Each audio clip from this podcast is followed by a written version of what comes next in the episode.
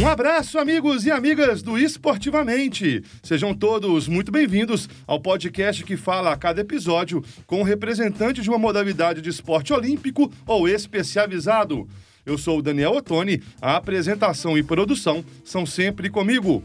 O contato está aberto no Twitter pelo arroba com dois T's. O esporte deste episódio é praticado em espaço fechado, com os atletas precisando de agilidade, técnica e muita precisão para se dar bem. Estamos falando do squash, que tem no mineiro Yuri Franca, um dos principais nomes do país. Yuri tem 34 anos, começou no squash com apenas 9 e reúne experiências dentro e fora do Brasil, atuando hoje como treinador e revelador de novos talentos. Yuri, muito obrigado pela sua presença e seja bem-vindo ao Esportivamente. Bom dia, Daniel. Obrigado pela oportunidade de estar representando Squash. Agradecendo aí de novo. E vamos embora conhecer um pouco mais da minha vida e da minha carreira. Na verdade, a gente está gravando hoje aqui no dia 14, 15 de junho. Esse episódio vai para vai ao ar um pouquinho mais para frente, mas você estava comentando comigo que Belo Horizonte está recebendo é, nesse próximo final de semana a Copa Brasil Isso. de Squash. Fala um pouquinho pra gente desse campeonato. Isso, começa amanhã, na quinta-feira, nas academias na BH Squash, lá no Buritis, e no São Bento também na Escola Mineira, logo atrás ali do Raja Grill. E é um torneio que envolve atletas do Brasil inteiro, tanto profissional quanto amador, masculino, feminino e juvenil. E a gente tem dois torneios assim grandes envolvendo todas as categorias no ano, que é o Brasileirão que acontece em novembro, no final do ano, e tem essa Copa do Brasil que acontece normalmente no meio do ano. E é onde envolve os melhores atletas de todos os estados, né, de todas as categorias. Então você tem um mix aí muito legal, tanto de nível de jogadores quanto de gente do país todo. Já é um torneio bem tradicional, fixo no calendário. Sim, sim, sim. Esses torneios já acontecem há anos já, já são torneios assim que toda, todos os praticantes de squash já ficam no aguardo para vir jogar. Acredito que tem por volta aí de 200, 300 participantes nesse torneio. Muito bacana. Que legal. E você tem atleta seu lá?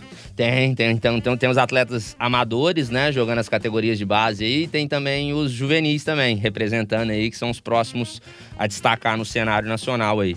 Legal.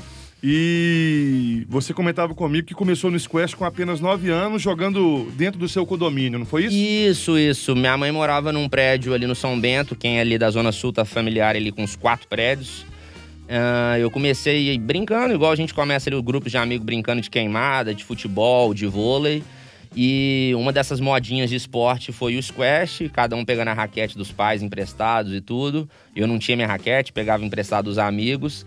E eu gostei muito do esporte. E depois, mais ou menos, de uns dois, três meses brincando com os amigos, tinha dois moradores também, mais velhos, né? Devia ter ali por volta de 40 anos na época. E eu ficava meio que pentelhando eles para jogar comigo também. E numa dessas eu me enturmei com esses dois esses dois adultos e viraram meus parceiros de jogos. E depois de mais ou menos um ano assim brincando com os dois e aprendendo um pouco, eu descobri o torneio mineiro na Academia Winner. Isso foi por volta de 99, 1998, 99. E fui lá, joguei o torneio com os meninos até mais velho que eu e ganhei o torneio, cara. E fui revelação do torneio, nunca ninguém tinha escutado falar do meu nome, né? Naquela época não tinha internet, não tinha Google, era difícil de achar as coisas. Foi assim que eu conheci meu primeiro professor, Léo Oliveira, que aí eu comecei a tomar aulas com eles regularmente e aí eu realmente comecei essa carreira juvenil, jogar torneios, né, nacional, internacional. Foi aí que tudo começou. Esses, esses é, esse pessoal mais velho de 40 anos. Você tinha quantos anos na época? Na época eu tinha 8, 9 anos, Gente né? Do então céu. era uma relação muito engraçada. E por sinal, um do, dos, dos adultos, o nome dele é até Odilon aí, mandar um abraço para ele ele foi o que primeiro me ensinou e até hoje é meu dentista, cara. Oh. Ele era meu vizinho de cima. Então, enfim, virou. Eu falo que eu tive vários padrinhos da vida, né? Ele foi um deles. Imagino que eles tiveram uma certa resistência. Eu vi um menino de 8 anos querendo jogar. Você querendo jogar com a Isso. gente aí, pô, enchendo o saco? Isso, no início foi bem complicado. Depois que eu ganhei a confiança e mostrei realmente que eu tava interessado e tudo, foi legal, porque inclusive o que jogava com ele, que é o Marcos, ele era do Rio, ele viajava muito. Então, de vez em quando, o Odilon ficava sem parceiro. então foi meio que uma desculpa também pra ele jogar mais comigo. E o que que chamou sua atenção no squash pra você gostar tanto? Cara, é uma pergunta que eu me faço também, que assim, eu, eu me apaixonei desde o início. Eu acho que pelo fato também de eu ter levado jeito e ter né? E ter jogado até um, relativamente bem pelas poucas vezes que eu pratiquei, isso me motivou bastante também a querer continuar. Mas eu acho que é um esporte, primeira coisa, diferente. Nessa época, a gente estava na época do auge do Gustavo Kirten, do Guga, jogando tênis, ganhando Roland Garros. Então, todos meus amiguinhos, todo mundo da escola jogava tênis. Né? E eu tinha um tio meu que era treinador de tênis, insistia para eu jogar tênis, que falava que eu tinha um talento muito grande. Só que eu fiquei no squash, cara. Eu acho que por ser diferente, ser um esporte que ninguém praticava, né? Ser um esporte muito rápido, né? Que exige muita velocidade, mudança de direção, tempo de reação eu achava o tênis até um pouco muito parado, sabe? Então, realmente, eu acho que eu gostei mesmo desse esporte muito rápido e de, de muita agilidade, né? E você tomou a decisão rápido de já começar a participar de torneio. É... Você teve essa, essa vontade já no, nos primeiros anos? É, na verdade, eu acho que se naquela época tivesse internet, eu acredito que eu teria começado a competir até um pouco antes e teria conhecido meus treinadores um pouco antes. Porque eu devo ter ficado ali em, por volta de 10 a 12 meses brincando ali com, com o pessoal do meu prédio, até que um desses adultos falou: Ô Yuri, vai ter o circuito mineiro. Você podia se inscrever. E, e aí gerou um interesse de começar a querer realmente a competir e entrar para esse mundo do squash, né? Que até então era um esporte só recreativo para mim, né? E você chegou a ser profissional de squash? Conseguiu viver disso, não? Isso, então. Eu consegui. Eu, logo com 14, 15 anos, eu já comecei também a dar aula de squash no, nesse condomínio. Né? Então, consequentemente, mais uma coisa me prendeu, que era o lado financeiro, que para um menino de 15, 16 anos era muito bom. Eu dando aula de squash ali, eu já conseguia ter uma renda legal né? E com 16, 17 anos, isso faz parte do processo de um juvenil, você começa a jogar algumas etapas de torneios profissionais. Né? Então, naturalmente, não é uma coisa assim, ah, eu vou virar profissional de squash a partir de hoje. É uma coisa que faz parte do processo de evolução, né? E na hora que eu vi com 17, 18 anos, eu já estava jogando circuito profissional, já estava jogando umas etapas de circuito internacional também. Foi aí que, com 17, 18 anos, que uma grande coincidência, Renato Paiva, ele virou assistant coach de Harvard, da Universidade de Harvard. E ele estava à procura é, de jogadores juvenis na América do Sul para conseguir recrutar para Harvard. Então eu tive uma, uma, uma, pequena sorte que o meu patrocinador na época de raquete, ele tinha sido treinador do Renato Paiva, até então assistant coach de Harvard. Foi aí que eu recebi uma proposta de ir para os Estados Unidos tentar fazer faculdade lá. Só que naquela época o meu inglês não era muito bom e meu nome não era muito forte no juvenil nos Estados Unidos, era forte aqui na América do Sul, mas eu precisava fazer mais resultados assim para chamar mais atenção. Foi quando em 2006 eu mudei para Boston para treinar com o Renato Paiva, para fazer meu nome mais forte nos Estados Unidos e, consequentemente, estudar inglês para me preparar para as provas, né, para entrar na faculdade. E eu fiquei morando um ano em Boston, foi um tempo assim muito bom, de muito aprendizado, que eu evolui muito como atleta mesmo. E em questão financeira era complicado, né? O dólar naquela época já era um pouco caro, então eu tive que trabalhar numa pizzaria também. Então eu tenho algumas histórias engraçadas de Harvard, porque todos sabem que é uma faculdade de gente muito rica, né? E eu tinha que trabalhar 8, 10 horas na pizzaria para depois treinar. Então eu lembro de chegar em Harvard, né? Que todo mundo anda só de branco, né? Todo mundo tem aquelas tradições todas, né? E eu chegando todo branco de farinha, de trigo. todo colorido, né? Estilo brasileiro. Então o pessoal no início teve até uma resistência muito grande nas primeiras semanas, né? Um pouco até meio de preconceito aí, mas depois que a gente com essa simpatia, o calor humano do brasileiro, teve até uma, um, um, suporte muito grande por conta dos participantes de Harvard. Eles me ajudaram nos torneios, a viajar e tudo. E foi um período muito bom que eu consegui cumprir o objetivo de fazer meu nome nos Estados Unidos. Eu cheguei a ser número um do, dos Estados Unidos juvenil, abaixo de 19 anos. Consegui melhorar meu inglês. Só que, infelizmente, Nessa época, as faculdades só tinham nas faculdades realmente muito boas e muito caras dos Estados Unidos. O squash. o squash. Não era igual o tênis, que você tem várias opções de faculdade.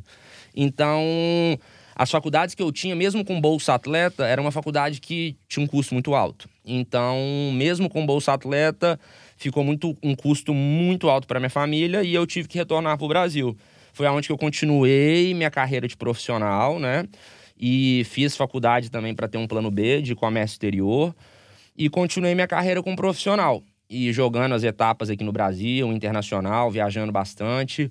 Foi que quando eu estava no auge da minha carreira, com 24, 25 anos, esse mesmo técnico de Harvard, ele virou um diretor de uma ONG de squash em San Diego, na Califórnia. E depois a gente pode falar mais dessas ONGs de squash.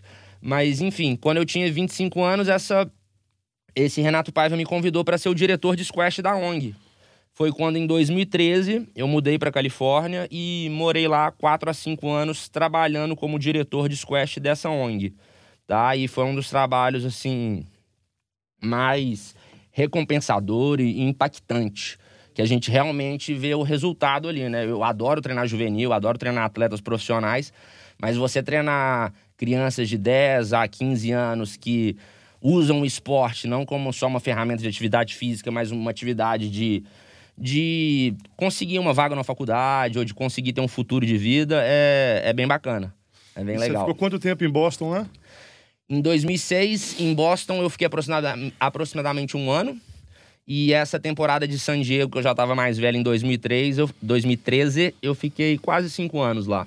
E foi tranquilo para você voltar de Boston lá, quando viu que é, a situação financeira não ia permitir, a família falou, cara, tem que voltar. Como é que foi esse retorno seu para você aceitar? Cara, foi difícil, assim, porque era um sonho meu fazer faculdade, né? Eu via aqueles filmes, né, americanos de faculdade e tudo. Eu vivi um pouco disso, né? Querendo ou não, eu era um recruta, então eu vivi nos dormitórios, eu vivia nas festinhas, né? Vivi com o time, né? Aquela história toda. Mas, assim, foi difícil que foi uma das poucas coisas que eu tentei na minha vida e não consegui realmente de fato, sabe? Eu coloquei aquele objetivo e não consegui. Não é à toa que hoje em dia eu tenho uma certa vontade de voltar para lá para ser trabalhar como coach de faculdade. Então ainda tenho esse objetivo que um dia ainda vou realizar esse sonho de de estar numa universidade americana com squash, mas não como um atleta, estudante, mas talvez como um coach, né? E lá é um campo que tem muito grande, né? O squash universitário, o esporte universitário nos Estados Unidos é muito grande, né? Então, assim, então eu tenho essa vontade também de viver isso. O squash lá hoje continua é, estando disponível somente nessas faculdades mais selecionadas ou já teve uma abertura? Não, abriu bastante, cara. Assim, é impressionante o tanto. Nem é à toa que a gente até tem um atleta mineiro, Lucas Oliveira, até que foi um dos meus atletas juvenis fui um dos treinadores dele. Ele está numa faculdade, se eu não me engano, na Filadélfia, tá estudando lá. Então, hoje em dia, você tem outros exemplos de brasileiros que conseguiram entrar em faculdades, né? E pagando ainda um pouco, mas bem menos que eu teria que pagar naquela época. Mas, assim, os pais ainda choram um pouco com essa parte aí da, da questão financeira. Na, na sua família não, não, não, tinha ninguém que praticava squash que te, te incentivou, não? Você foi o. Eu fui o primeiro, primeiro cara. E isso foi engraçado que eu tinha muitos tenistas na família. E foi numa época que o tênis estava, assim, numa ascensão gigantesca, né? Então, e houve até uma resistência, não resistência, né? Mas um, um convencimento muito grande, né, Yuri? Vamos jogar tênis, é muito melhor, vai ter muito mais futuro, né? E provavelmente teria futuro financeiro, provavelmente sim, né? Mas assim, o de, em questão de, de esporte mesmo, de gostar, para mim não tem igual o squash. E os principais títulos, as principais conquistas na, na sua carreira, quais foram? Cara, juvenil foi número um do Brasil, né? Nas, nas, categorias aí, desde quando eu comecei a jogar até eu sair da categoria. Para aqueles que não sabem, a gente tem categorias aí que são divididas em sub-19, abaixo de 19, abaixo de 17 e assim vai. E nos Estados Unidos, quando eu fui também, eu consegui ser número um dos Estados Unidos abaixo de 19 anos. Em questão de profissional, eu consegui chegar entre os oito primeiros do Brasil, tá? Cheguei entre os 200 melhores do mundo, mas eu, eu acredito que o meu ranking, assim, ele poderia ter sido muito melhor em questão de carreira se eu não tivesse tido que é, dividir meu tempo com, com coaching, né? Com treinamentos, né? Dando aula, né? Porque isso é um problema no Brasil, como em todos os atletas, né? Você deve estar vendo isso aí com o seu podcast. Que a gente não dá para viver só daquilo, viver oito horas, seis horas treinando só. Então a gente tem que dividir e trabalhar e fazer outras coisas, né? Porque infelizmente a gente não tem um salário fixo de patrocínio ou do governo, né? Então, assim, então isso foi uma coisa que me afetou muito, porque eu não pude disponibilizar o meu tempo e, meu, e minha energia só para o circuito, sabe? Então eu acredito que eu poderia ter chegado mais longe, não só eu, mas todos os brasileiros aí que estão no circuito, eles podem chegar mais longe se tivesse mais apoio, como em qualquer esporte, né? A transição, o salto é muito grande ali do juvenil para o profissional, a, a realidade de nível, de questão financeira, de estar no circuito, é um gap muito considerável ali? É, assim, tanto de nível, né, de volume de jogo, de em questão física também, quando você se torna um bom profissional, você tem que estar muito forte fisicamente, né, não de, de, de, músculo, de músculo, mas em questão de resistência, de explosão. E eu acho que a questão maior aí de você sair de um juvenil para um bom profissional é essa questão que a gente está conversando do investimento, né? Não só financeiro, mas investimento de tempo e de energia, que realmente você tem que viver para isso, né? Então que, assim, vamos falar aí, ah, beleza, você vai treinar só três horas por dia? Sim, mas você tem uma hora de massagem, você tem uma hora de fisioterapia, você tem outros complementos que que demanda muito mais o seu tempo, né, e da sua energia para fazer isso, né? Então, assim, você viver do esporte, você precisa estar tá muito por conta, né? E é aquela coisa, vamos supor que o cara vai fazer uma viagem por mês para jogar um torneio. Se ele é treinador dando aula, ele vai viajar um final de semana, mas ele vai sair aqui na terça-feira, né? Então, ou seja, ele dando aula, ele já tirou uma semana do mês, ou ele trabalhando com outra coisa, fica difícil para ele ter essa disponibilidade de tirar o luxo, de tirar uma semana off para viajar, né?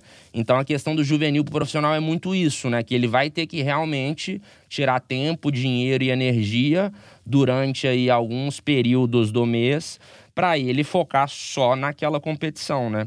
E aí que começa a ficar um pouco complicado. Foi a questão que eu não consegui tanto viver do meio profissional por causa disso, que eu estava dedicando o meu tempo e minha energia também para o coaching, né, para a parte de treinamento também. Hoje em dia eu não me arrependo não, porque eu também eu fiz uma carreira junto com isso, né? Mas a gente vai ficando mais velho, a gente quer continuar a carreira e fica pensando, nossa, 10 anos atrás o corpo podia mais, né? Ele aguentava mais. E você corria atrás por conta própria de, de, patrocínio ou os patrocínios apareciam? Como que era isso? Cara, a gente correu atrás, a gente fez vários projetos, né? Fomos atrás de empresas grandes, né? Assim, principalmente depois daquela lei do esporte, de incentivo ao esporte, né? Mas para mim, assim, um peixe pequeno, assim, né? Um atleta do squash, que não é um esporte muito conhecido, era difícil porque essas empresas grandes todas, elas já estavam disponibilizando é, os patrocínios para outros projetos maiores, né? Então, assim, quando eu corri atrás, eu senti uma certa resistência das empresas grandes por causa disso, porque o dinheiro já estava sendo destinado para outros projetos. Os patrocínios que a gente consegue, tanto para atleta quanto para eventos, é muito os próprios empresários, praticantes do esporte, né? Que eles, não às vezes pelo retorno, né? De visibilidade ou financeiro, mas mais por uma ajuda mesmo. Então eu tive algumas pessoas aí também que me apoiaram nesse sentido, né? Mas eu nunca tive uma empresa grande me dando um contrato de dois, três anos que ia me deixar tranquilo só para treinar squash. Foi isso que eu senti muita falta, assim, na minha carreira também. E os principais países do mundo hoje, quais são? É a turma asiática? Cara, isso é engraçado, isso todo mundo assusta quando a gente fala disso, né? Assim, a gente teve ali nos anos, ali, vamos dizer ali, anos 80 e 90, a gente teve o Paquistão dominando muito o squash, tá? Depois, agora, nos, vamos dizer ali, nos anos 90, 2000, o Egito começou a dominar muito. Então, hoje você pega dos top 10 masculino e feminino, você tem em média 6, 7 atletas que são egípcios, né? E é uma coisa muito engraçada que isso começou nos últimos 20 anos, né? Então, é, tanto no juvenil quanto no profissional, ultimamente o Egito é o país número um disparado. A gente tem outros países como Inglaterra, que é onde o esporte surgiu, né? A gente tem os Estados Unidos com muitos atletas juvenis, muitos torneios, onde tem muito dinheiro. Mas basicamente o Egito é muito forte, cara que, que você tem de informação do Egito lá? Teve um investimento forte deles nos últimos anos? Você teve. É, que, que, você, que você tem de informação aí para justificar esse crescimento? Cara, o Egito é um país que a gente estuda muito, assim, a gente como treinador e, e, investidor do esporte, a gente estuda muito. E o que aconteceu no Egito nada mais é do que por volta de 1990 tinha um presidente que dizem que jogava squash e ele começou um investimento tanto em clubes, treinadores e jogadores. Consequentemente, em 1994 veio os primeiros juvenis de sucesso do Egito, que aí conseguiram ganhar um título mundial juvenil e consequentemente esses juvenis viraram bons profissionais, né? E assim começou uma roda de sucesso ali. E outra iniciativa que o Egito tomou muito legal, que depois dele ter conseguido popularizar o esporte, né, conseguir trazer visibilidade, patrocínio, eles viram que tinham muitas crianças jogando e começaram a fazer torneios juvenis com a idade já mais cedo. Então, antigamente, começava-se a jogar torneio abaixo de 13 anos. Eles criaram a divisão de abaixo de 11. Consequentemente, as crianças lá desde novinho estão praticando, competindo muito. Então, essas crianças, quando chegam com 15, 16 anos, elas já têm uma bagagem de competição muito grande. Então, isso é outra fórmula do sucesso aí que, que o Egito conseguiu. E o segredo para ir bem no squash é começar cedo. É um esporte que possibilita que comece bem cedo ali, com, sei lá, 7, 8 anos. Sim, assim, isso depende de cada pessoa, né? Mas com qualquer, como qualquer esporte, né? Quanto antes você começar, mais chance você tem de, de ter sucesso, né? Mas a gente tem alguns casos à parte de sucesso aí, que são atletas que já têm, né, um pouco de facilidade para esporte, coordenação motor, que começa com 12, 13 anos e ainda assim consegue ter sucesso. E no cenário brasileiro, quais capitais e quais regiões que são fortes no squash, que tem uma estrutura boa, que revelam mais atletas? Cara, Minas Gerais é um estado muito forte, inclusive a gente sempre está entre, vamos dizer, os top 3 de, de atletas, tanto amadores quanto profissionais. E São Paulo, sempre, né, um estado muito forte, né, onde tem muito dinheiro. E mas sempre tem algum estado que traz um atleta ou outro aí destacando. Né? O Rio de Janeiro teve sua época aí de de estar tá forte no squash. Brasília tem uma academia, tem muito evento em Brasília também. Mas Minas Gerais sempre representou muito bem o squash. E a partir de qual idade que você sugere a turma começar a praticar, para quem tiver interesse? Cara, eu, eu gosto de falar assim, que no início é tudo diversão, né? Então a criança com 5, 6 anos, se ela gostar de estar tá com a raquete na mão e começar de já gostar de começar a brincar com a raquete, é sempre bem-vindo, né? Eu acho que quanto antes, melhor. Mas, e também aquelas crianças que estão um pouco mais velhas, 12, 13 anos, não, não deixa de tentar também. Eu acho que qualquer idade pode começar, né? Tem uma chance. Mas o ideal é o mais cedo possível. E o que, que você tenta passar para os seus alunos? Você tenta colocar essa polguinha ali de, de alto rendimento, de participar de torneio? Ou você deixa um, um, uma situação mais lúdica para eles irem se envolvendo com a modalidade? Então, boa pergunta, Daniel. Eu acho que, assim, para os juvenis que estão iniciando, isso é uma pergunta até muito que os pais me fazem, assim. Eu acho que é o primeiro objetivo de criança, assim, é diversão. Eu acho que a, a, princípio a gente não pode colocar muita pressão, a gente não pode colocar muitas expectativas. Eu acho que essas expectativas e esses objetivos, eles vão vir da criança, né? Então não sou eu que vou falar para ele que ele vai ter que virar profissional, que ele vai ter que jogar é, juvenil em, em competição. Eu acho que isso tem que partir da criança, nem dos pais, né? E às vezes vem dos pais isso, né? Então a primeira coisa que eu faço é perguntar justamente para a criança o que, que ela quer com, com esporte, né? Porque ultimamente o esporte ele pode te levar numa carreira profissional, ele pode te levar numa carreira de coaching, de treinador, né? Mas ele também tem essa abertura muito grande de te levar numa universidade americana. E o squash é muito diferente de outros esportes como o basquete, o futebol americano, o beisebol ou o próprio soccer, né, o futebol nos Estados Unidos, que ele não tem tanta concorrência. Então, isso a gente viu na nossa ONG, que lá dos Estados Unidos, que é o objetivo principal, não é formar atletas de alto nível, é formar jogadores de squash que têm uma condição de entrar numa faculdade com bolsa de squash, pelo fato de não ser tão difícil. Então, vamos dizer assim, no basquete você tem que chegar no nível LeBron James para você entrar na faculdade, né? No, no, no, squash, você não precisa chegar no nível top 20 do mundo, top 10. Você chegando no nível ali mais ou menos, você já tem uma abertura a entrar na faculdade. Por isso que o esporte é muito interessante e lá nos Estados Unidos ele está ficando muito mais popular do que em outros países, porque eles usam essa ferramenta da faculdade como motivação para os pais e as crianças inserirem as crianças no squash, sabe? E quais características são primordiais para um atleta aí? Explosão, agilidade, velocidade? Você falou do tempo de reação também. Isso, é um esporte que tem muita mudança de direção. Então, o atleta ele tem que ser muito rápido, ele tem que ser muito ágil, né? E, por exemplo, dando um exemplo com o tênis. O tênis você usa muito uma movimentação lateral do que uma movimentação frente-fundo, né? O squash tem toda essa movimentação lateral, mas tem muito mais o frente-fundo, né? Então exige muito trabalho de perna, né? Igual você citou, explosão, velocidade, né? E, e muita resistência física, porque é um esporte que ele é muito intenso, mas uma partida de squash ele vai durar entre meia hora, mas pode durar até duas horas, uma partida boa mesmo. Então eu falo, até eu li isso em algum livro de squash, que é igual um beija-flor, né? Ele tem que ser muito rápido, o atleta de squash, bater a asa ali muito rápido, mas ao mesmo tempo ele tem que conseguir ficar batendo asa ali durante muito tempo. Não é só outra analogia também, você tem que ser um, um corredor de 100 metros, mas ao mesmo tempo você tem que ser um corredor de maratona. Você tem que ter a resistência para aguentar também, né? Legal. Então, isso que me deixa bastante intrigado com o esporte.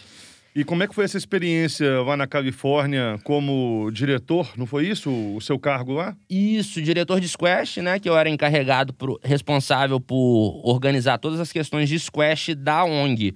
Então, brevemente explicando sobre as ONGs, esses projetos sociais que tem nos Estados Unidos, igual tinha a minha ONG em San Diego, a gente tem outras 25 ao redor dos Estados Unidos e outras ao redor do mundo também que basicamente essas ONGs, elas são ONGs de squash que dão reforço escolar para as crianças. Então a gente chega numa escola pública, na quinta e sexta série, a gente faz um recrutamento de 10, 20 crianças para começar o nosso projeto. Essas crianças, elas vêm no período de educação física, fica com a gente ali de duas a três horas estudando squash uma hora e tendo reforço escolar durante uma hora. Depois de cinco, seis anos, quando elas estão ali no, no segundo, terceiro ano para entrar na faculdade, elas já estão com as notas melhores, né? Elas já estão, algumas, com um squash decente para poder ingressar na faculdade com o menor custo possível. Então, esse era o objetivo das ONGs de squash, que a gente chama de squash urbano nos Estados Unidos, que é te dar uma atividade física, te dar um reforço escolar né, e te preparar para você entrar na faculdade com o menor custo possível. Né? Então, essa era a minha função em San Diego, na ONG. Eu treinava as crianças para deixar elas prontas para uma faculdade de squash. As crianças que às vezes não se identificam com o esporte, ou não têm tanto talento, ou não vai crescer muito no squash, ela usa o squash como uma ferramenta de atividade física, saúde e bem-estar. Então era interessante, porque a gente conseguiu vários resultados assim que você vê no papel mesmo. Tanto de números, que todas as nossas crianças da ONG, elas conseguiam entrar na faculdade, né? E são crianças que a, os pais nunca tinham entrado em faculdades. E várias das nossas crianças também entraram em faculdades jogando squash, né? E então você vê que se você fazer um trabalho bem feito ali desde o início, essas crianças elas tiram algum proveito desses, desses projetos. E quanto maior o nível do jogador, maior o desconto que ela consegue numa bolsa. Isso, ali, né? isso. E não só a questão do nível técnico de squash, mas o nível de estudo também. Quanto melhor você for de estudo, né, mais eles vão te oferecer aí de bolsa também. Porque existe a bolsa acadêmica e a bolsa de esporte também. E você voltou da Califórnia com algumas ideias que poderiam ser implantadas aqui ou a realidade é muito diferente para impedir isso? Boa pergunta, Daniel. Aqui os projetos sociais, né, assim, grande, de grande forma, eles funcionam através de recursos financeiros do governo, né? E volta aquela, aquela história do atleta também. E esses projetos sociais, quem tem são as grandes empresas, né? E essas grandes empresas, normalmente, elas já têm dinheiro destinado a esses projetos sociais. Quando eu tentei fazer isso, o grande desafio foi justamente achar essa verba, sabe? Lá nos Estados Unidos, eles têm a, a, a parte de arrecadação financeira muito mais através de pessoa física e de que eles chamam lá das fundações, né, que são pessoas que têm muito dinheiro que criam fundações para doar dinheiro para certos nichos de mercado. E aqui no Brasil a gente não tem muito isso. Então, se eu fosse criar uma ONG aqui no Brasil, provavelmente teria que ser através de doações de pessoas físicas. Agora, você teve outros intercâmbios, outras experiências internacionais que foram marcantes, além dessas pelos Estados Unidos, talvez é, algumas participações em campeonatos que você viu uma realidade de squash ali, que você viu, poxa vida, pessoal aqui é, respira ou tem um envolvimento legal com o squash? Alguma experiência legal que você teve? Sim, a gente tem alguns países aqui na América do Sul, por exemplo, a Colômbia é um, é, é um país que está com squash muito forte, inclusive eles têm um, um, projeto social também que chama Squash Urbano Colômbia. Eles têm, hoje em dia, a Colômbia, se eu não me engano, o número 6 ou 7 do mundo é o Miguel Rodrigues, que é um colombiano, que é o melhor é o melhor colombiano de todos os tempos a chegar no ranking. Ele foi até campeão do, do British Open, que é como se fosse o Wimbledon do squash. Então, é um dos torneios mais pri, é, privilegiados do squash. E ele conseguiu ganhar. Foi o primeiro sul-americano a ganhar um, um torneio desse porte. Então, assim, a gente tem alguns países. Argentina, na época que eu era juvenil, eu viajava muito para o sul-americano na Argentina. A Argentina também é um esporte que até é um país que até hoje tem muito incentivo no esporte juvenil. Lá, te falar que eles têm mais crianças jogando squash que no Brasil. Então, o México também é outro país forte no squash também. Então, a gente tem alguns países aí que dá para dá pra aprender bastante também. E você tinha uma preferência por simples ou duplas? Então, eu tenho preferência por simples. A, o squash de duplas, ele não é muito jogado é, competitivamente. Ele é mais recreativo, hum. para te falar a verdade. Não é à toa que a quadra de dupla, assim, falando oficialmente, ela é até um pouco maior para os lados. E essa quadra, normalmente, ela não se encontra em qualquer lugar. Normalmente, ela, essa quadra maior por lado, ela, ela é montada apenas para torneios. Então, as duplas que a gente joga aqui no Brasil ou aqui na América do Sul é mais recreativo do que realmente competição. Entendi. É, você consegue indicar aí alguns incentivadores, treinadores, pessoas que fizeram a diferença na sua carreira para você chegar nesse, nesse estágio atual, Yuri? Claro, claro. Eu mencionei que meu primeiro treinador foi o Léo Oliveira, né? Que começou comigo ali quando eu tinha uns 9, 10 anos. Depois, logo depois, eu comecei a treinar com o Roberto Mori que é o nosso, vamos dizer assim, o pai do squash aqui em Minas Gerais, que ele, ele que trouxe o squash aqui, ele que formou essa, esses professores, né? Então, por exemplo, o meu primeiro professor, que foi o Léo Oliveira, ele aprendeu com o Roberto Mori. Então, assim, o Roberto Mori realmente, ele é, vamos dizer assim, ele é a raiz do squash em Minas é o, é o Roberto. E é um cara que eu tenho muito carinho, é um, é um padrinho. E, e também depois, quando eu fui para os Estados Unidos, eu tive o meu terceiro treinador, que foi o Renato Paiva que foi outro também que virou meu mentor, meu guru e é o meu grande amigo até hoje. Eu falo com ele, peço muita dica, peço muita ajuda para ele. Léo Oliveira é diferente do Léo Snard, né? Bom, o Léo Snar é outro grande amigo também, grande abraço para ele. O Léo Snar que nesses últimos anos ele teve uma migração do squash pro beach tênis. É, tô sabendo. É, agora ele tá jogando, tá dando aula, muita aula de beach tênis aí, mas é outro grande professor de Minas Gerais também que formou vários juvenis de sucesso aí. Legal. E você tem essa intenção de algum tipo de projeto, é, além das aulas que você dá atualmente? Você pensa em formar uma ONG, em formar algum tipo de, de associação é, para incentivar? É, você tem essa ideia de, de, de, implantar uma ideia dessa no futuro? Sim, sim, sim. Eu, eu quando eu voltei aqui para o Brasil, uma das primeiras iniciativas minhas foi correr atrás disso, né? De, de um projeto social. Né? Eu tô. Inclusive, eu tenho algumas pessoas que eu estou em contato de, de empresas grandes para me ajudar nesse aspecto de como eu chegar com o meu projeto para ser aprovado, né? Porque eu acho que o grande desafio é você chegar lá na porta, né, e conseguir ter esse primeiro contato com essas pessoas, porque igual eu falei, o squash é um esporte que ainda tá não tem grande visibilidade, não é um esporte muito popular. Então tem muitos esportes, muitas pessoas na frente para conseguir esse recurso, né?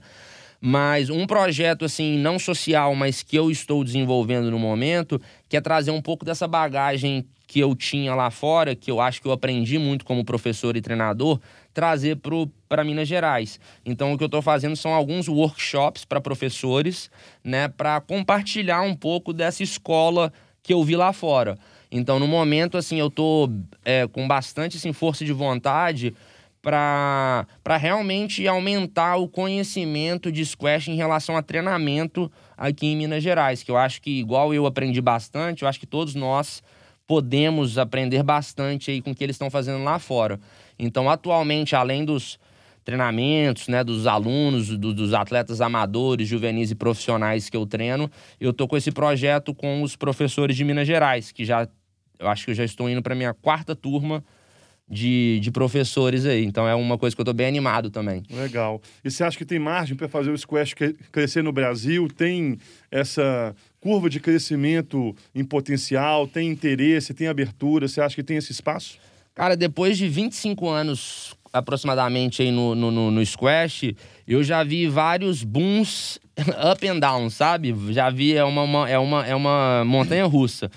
No atual momento, presente momento, no, em Minas Gerais, a gente está voltando a viver um boom do squash, sabe? O que eu acho que falta realmente, né, é pegar esse boom do squash e colocar realmente pessoas preparadas e treinadas para fazer o squash ir de onde está para outro para outro lugar, né? E a gente tem alguns exemplos de esportes aí, né? O próprio beach tênis, né? Atual momento aí que está vivendo a febre que é, né? Então, assim, eu acho que o squash tem tudo, tudo para ser né, um boom aí. O negócio é realmente a gente pegar pessoas competentes que estão afim de trabalhar para fazer esse essa animação toda virar uma realidade aí. E a gente tem locais em Belo Horizonte com estrutura boa, quadras montadas, com professores qualificados. Tem essa questão também é, do, de quadras estarem disponíveis em condomínios. É, então tem essa sim, acessibilidade, sim. esse acesso mais fácil. Né? Tem toda a razão. É, não só a gente tem várias academias em Belo Horizonte, a gente tem o Minas Tênis Clube, que tem quadra de tênis. A gente tem o Clube Jaraguá na Pampulha, a gente tem várias, várias quadras em condomínios também. Então eu acredito que professores, treinadores, quadras, eu acho que Minas está muito bem servido. Sabe? É, é, e, e, também de torneios, né? A gente está tá sediando aí vários torneios aí que são importantes nacionalmente. Então acredito que a gente tem todos os potenciais aí para fazer o esporte decolar. Você pode citar alguns nomes aí em potencial que Minas Gerais tem que podem é, alçar voos mais altos aí nos próximos anos? Olha, tem, eu tenho um atleta juvenil que é o. O nome dele é Samuel Miranda. Ele é um atleta que atualmente ele está jogando algumas etapas de profissional. Ele acabou de voltar do Sul-Americano Juvenil. Ele tá com. Ele acabou de ter 19 anos, então ele não vai poder mais jogar juvenil. E ele, eu acho que é o nosso atleta aí, número um aí de, em questão de juvenil de Minas Gerais. A gente tem o Lucas Oliveira, que eu mencionei que está fazendo faculdade na Filadélfia, que era um, era um atleta juvenil muito bom também. Uh, o irmão do Samuel Miranda, o Davi Miranda, tem 15 anos também, é um atleta que tem potencial para se tornar um, um ótimo jogador profissional também. E, e temos também vários atletas amadores que representam Minas Gerais muito bem também nos torneios. Então, Minas Gerais não só faz bem no, no, no juvenil, mas também faz muito bem também nos, no lado amador também. Existe uma seleção brasileira para disputar torneios? Quais são os, os, torneios principais que uma seleção brasileira que é, competições de países? Uhum. É, quais são essas competições? A gente tem, em questão de juvenil, a gente tem os, o sul-americano, o pan-americano juvenil. A gente também tem o Campeonato Mundial Juvenil, tá? De adulto, a gente tem também o Sul-Americano, o Pan-Americano, fora os torneios é, profissionais internacionais, que a gente chama que são os torneios da PSA, que é como se fosse a ATP do tênis, que é a Associação Internacional.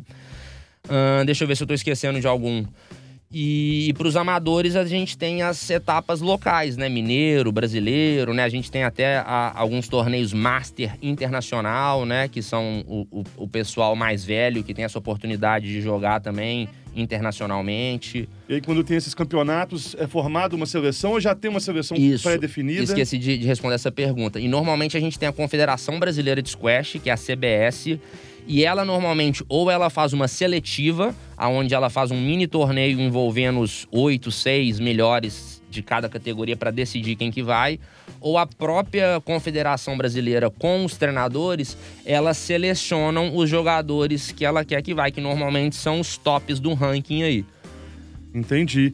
Para fechar, Presença do squash em Pan-Americano, em Olimpíada, você acha que tem essa possibilidade, tem essa abertura? Depende de quê? É um esporte com potencial para estar num evento desse porte? Isso. Nos Jogos Pan-Americanos, o squash ele já tem participação, inclusive a gente tem algumas medalhas, tanto por equipe quanto individual, tá? E inclusive o Roberto Mori, o, o que eu falei aí, que foi responsável pela raiz do Squash de Minas Gerais, ele é um dos técnicos aí premiados, com, é medalhista em, em Jogos Pan-Americanos. Em questão de Olimpíadas, o Squash vem batalhando muito, mas muito mesmo, para conseguir uma vaga nas Olimpíadas, já tem vários anos. É difícil, é, a gente sofre bastante com, com a falta de, de suporte também, geral aí, mundial, para conseguir colocar o squash. Tem alguns fatores que as pessoas tentam justificar que o squash ainda não conseguiu entrar nas Olimpíadas. Parece que nas Olimpíadas de Paris ele vai entrar como teste, esporte teste, pela primeira vez. Então a gente está bem ansioso com isso aí. Que legal.